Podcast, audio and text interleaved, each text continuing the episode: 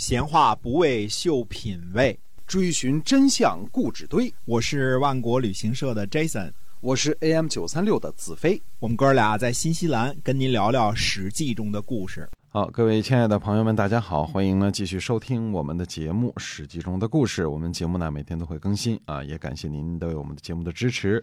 那么同时呢，也请您呢，如果喜欢我们节目的内容呢，可以把它分享出去。好，今天呢，今天呢，我们继续来书接上文。嗯，那么呃，郑国的子产呢，就向晋国呢进献了伐陈的俘虏，同时呢，穿着戎装处理事务。郑国呢进攻陈国，虽然之前呢郑简公呢向石盖明确请求过，但是呢并没有得到晋国的明确认同啊。虽然这个郑简公为此还向石盖啊行了起手的大礼，也就是说给这个嗯国君给大臣磕了头啊。对，此事。此时呢，这个这个晋国呢已经收复了这个郑国了，对吧？然后齐国那边呢，因为更换国君，也乖乖的求和了。晋国呢，实在是不想多惹事儿，不想让郑国呢去侵伐受楚国保护的陈国啊，因为呃，这个可能引起这个更大的麻烦嘛，对吧？你可能引起世界大战嘛，所以不想让郑国去，但是。郑国呢，坚持自己的主张，还是把这个陈国呢教训了一顿啊。而郑国这次呢，其实也做得很漂亮。第一，提前请示；第二呢，过后来献俘，对吧？把俘虏给献上来。而且呢，侵伐陈国呢，既没有强行霸占土地，也没有抢夺人民，呃，动用了七百乘战车的大军呢。只是为了教训一下这个陈国的无礼，嗯，你看看这事儿做的，呃，其实挺漂亮的啊。嗯，那么晋国的这个士庄伯呢，就前来问话啊，就是这个问话呢，其实带有点责难的语气啊。那么士庄伯就问这个子产说：“陈国到底有什么罪呀？”嗯嗯，子产呢就回答说：“他说往昔呢，这个。”呃，于鄂父呢担任周朝陶政的官职啊，服侍周的先王周武王。那么先王呢，因为他的陶器呢制作的精美，并且呢是帝舜的后代的缘故呢，所以就把长女太姬嫁给了于鄂父的儿子胡公，并且呢把胡公封在陈，以享受二王三客的礼遇。啊，我们这儿。看一看啊，这个陈的祖先是为什么受封的啊？这是子产说出来的啊。呃，所以呢，陈国呢是受封于周朝的，至今呢依赖周朝。陈桓公之后呢，陈国大乱，蔡国人呢想要拥立蔡国人的外甥啊。那么我们的先君郑庄公呢拥立了武父，不久呢武父被蔡国人杀死，郑国又和蔡国一起呢拥立了陈立公。后来的陈立公、陈宣公这些呢，都是郑国拥立的。呃，夏征舒之乱呢，陈成功逃亡，又是因为郑国得以回国继位，这个您是知道的。因为想当初这个陈成功是那个太子的嘛，他是逃到晋国去的啊。那么这个事儿呢，您是知道的。现在呢，陈国忘记周的大德，忘记郑国的恩惠。不顾和郑国的姻亲关系，仗着楚国人多，欺凌避役次数那是太多了，这才有了往年我们来向晋国请求伐陈的事情。还没有得到晋国明确命令的时候呢，楚国和陈国的军队呢侵伐郑国的东门。陈国的军队所过之处呢，水井被填塞，树木被砍伐，毕义呢害怕无法竞争，羞辱太姬。上天呢启发了郑国讨伐陈国之心，而陈国呢，呃，因为知道有罪，所以让郑国呢把他们的手给捆上了，郑国呢才敢来进献俘虏。嗯，他这话说的啊，虽然是这个翻译的没有原文这个这个这个。嗯，没有原文那么好啊，那么那么押韵和铿锵有力啊，但是，嗯，当然我翻的也不错啊，这个还行啊，还行，哎，但是你听出这个这个原话这个讲的这个嗯很周正啊，这个这个子产说话非常的有文采啊，那么士庄伯又问呢，说，呃，为什么以大秦小啊？那不是诸侯规定了不能以大秦小嘛，对吧？对啊，那郑国大，陈国小啊。嗯，秦伐小的诸侯啊？为什么呀？子产就回答说：“先王命令啊，有罪过就要予以惩罚。而且呢，往昔天子的封地千里，诸侯的封地呢方圆百里，依次递减。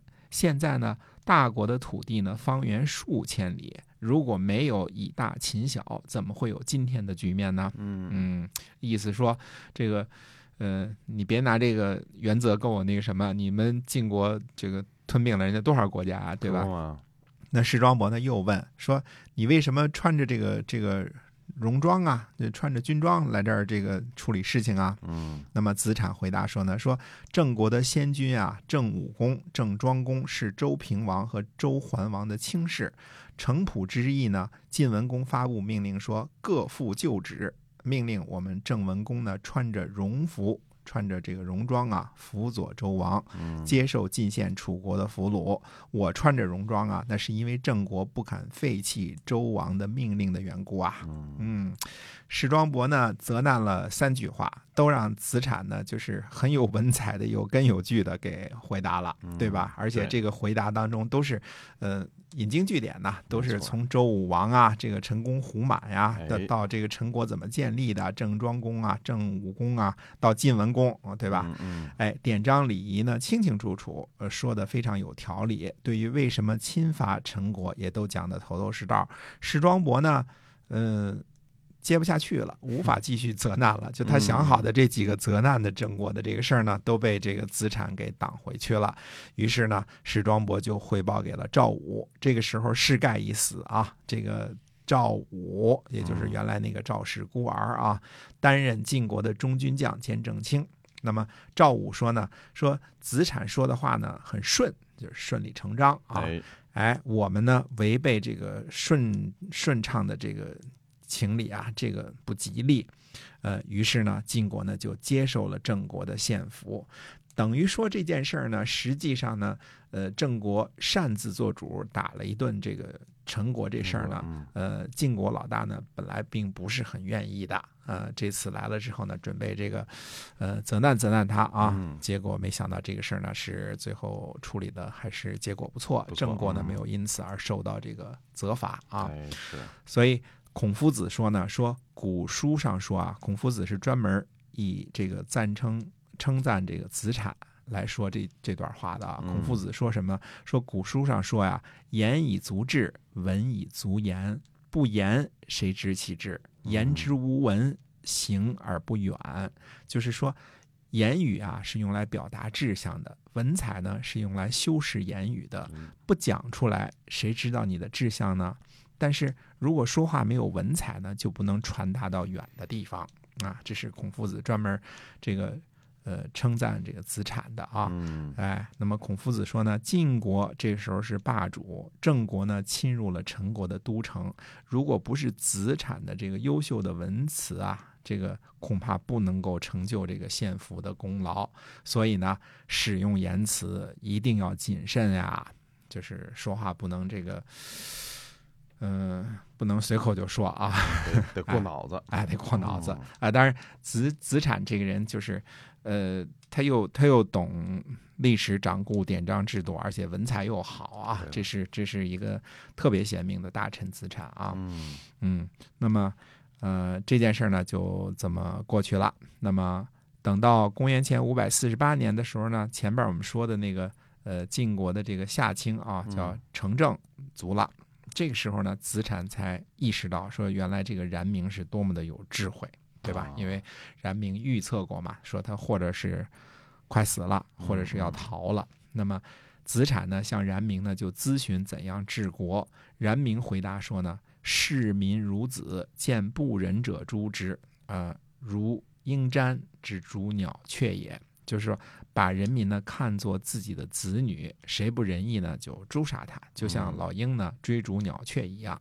子产呢就很高兴，他就把这话呢告诉了子大叔。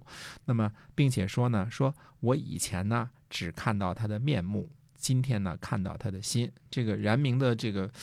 呃，长得比较丑啊，嗯这个 记记载当中，因为他是长得并不是很很帅的那种啊，啊嗯，那么子大叔呢也询问子产呢治国之道。子产说呢，他表达他的治国之道是什么呢？他说国政啊，就像做农活一样，嗯日夜呢都想着他，仔细琢磨他是怎样开始的，怎样才能很好的结束。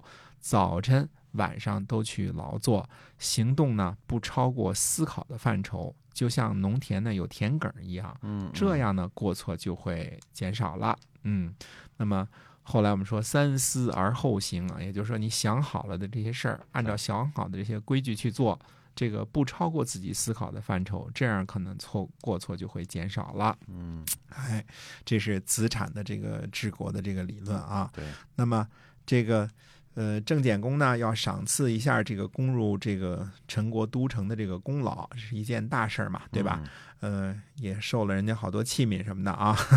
公元前四五百四十八年的这个三月初一呢，就宴请子展，这个赐给他呢国君使用的战车三命之服，就是这个嗯、呃有级别的衣服啊，八座乘翼，赐给子产呢次一等的战车。再命之服和六座乘邑，子产呢就辞谢说：“他说从上而下呀，这个赏赐呢应该降低两个等级，这是周礼。哦啊，那臣呢位列第四，而且是子这个这次入城呢都是子展的功劳，嗯臣呢不敢要赏赐，请把诚意退还。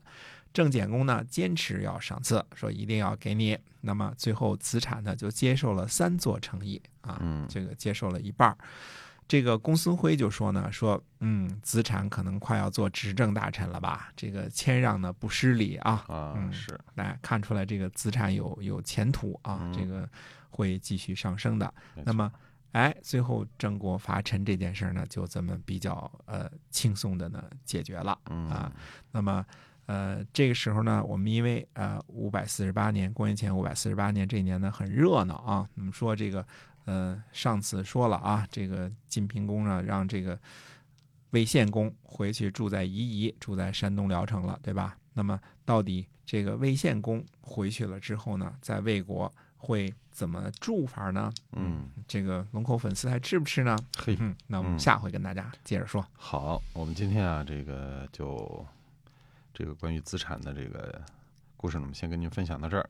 那希望您呢继续关注我们的节目啊，下期节目呢我们会有更精彩的内容带给您。好，我们下次再会。再会。